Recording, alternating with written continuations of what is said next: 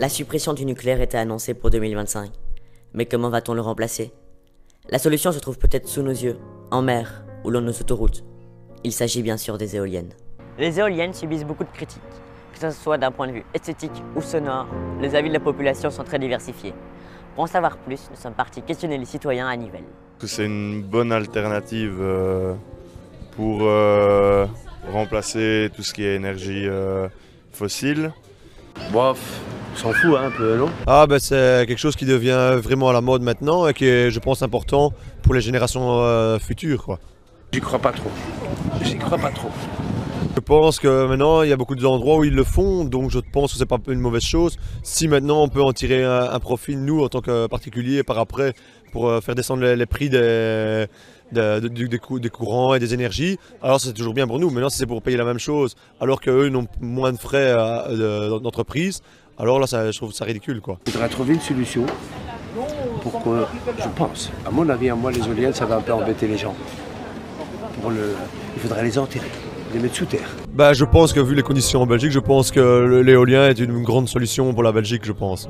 Pour avoir l'avis des experts, nous avons décidé d'interviewer des spécialistes de l'énergie renouvelable et de l'éolien. Il faut de l'énergie, rien ne se fait sans énergie, mais l'énergie a un impact.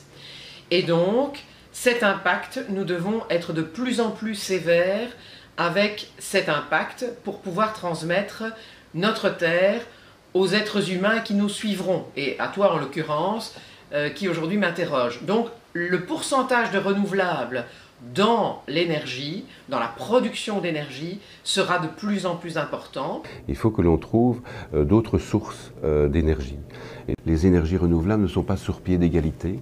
Euh, par exemple, l'éolien, lui, est très très euh, rentable en termes de production de kilowattheure. C'est une euh, technologie qui est très mûre euh, à notre époque et qui euh, est très intéressante au niveau euh, financier pour produire de l'énergie électrique, puisque c'est aujourd'hui l'outil le, plus euh, intéressant qui, qui- qui pour euh, le kilowattheure est le moins coûteux. Mais si les éoliennes fonctionnent si bien et sont rentables et efficaces, pourquoi ne pas en placer partout? Ce sont des, des outils qui sont peut-être imposants et parfois qui défigurent le- l'espace, c'est vrai, le paysage. Il y a une forte partie de la population qui s'oppose à ce genre de, de projet. Et c'est le, le phénomène NIMBY, donc pas au fond euh, de mon jardin. En 2013, le gouvernement wallon a adopté ce qu'il a euh, appelé la cartographie positive. Et donc sur tout le territoire de la Wallonie, on a identifié des zones où euh, il est intéressant d'implanter des éoliennes, c'est-à-dire le- forcément les zones où il y a du vent.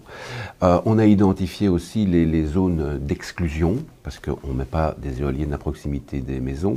Une éolienne ne peut pas être à moins de 600 mètres d'une zone d'habitat, d'une zone d'habitat, et à moins de 400 mètres d'une d'une maison isolée. Espérons donc qu'à l'avenir, ces nouvelles règles facilitent le rapport entre les citoyens et les exploitants, et aident à ce que les citoyens acceptent la construction de nouvelles éoliennes.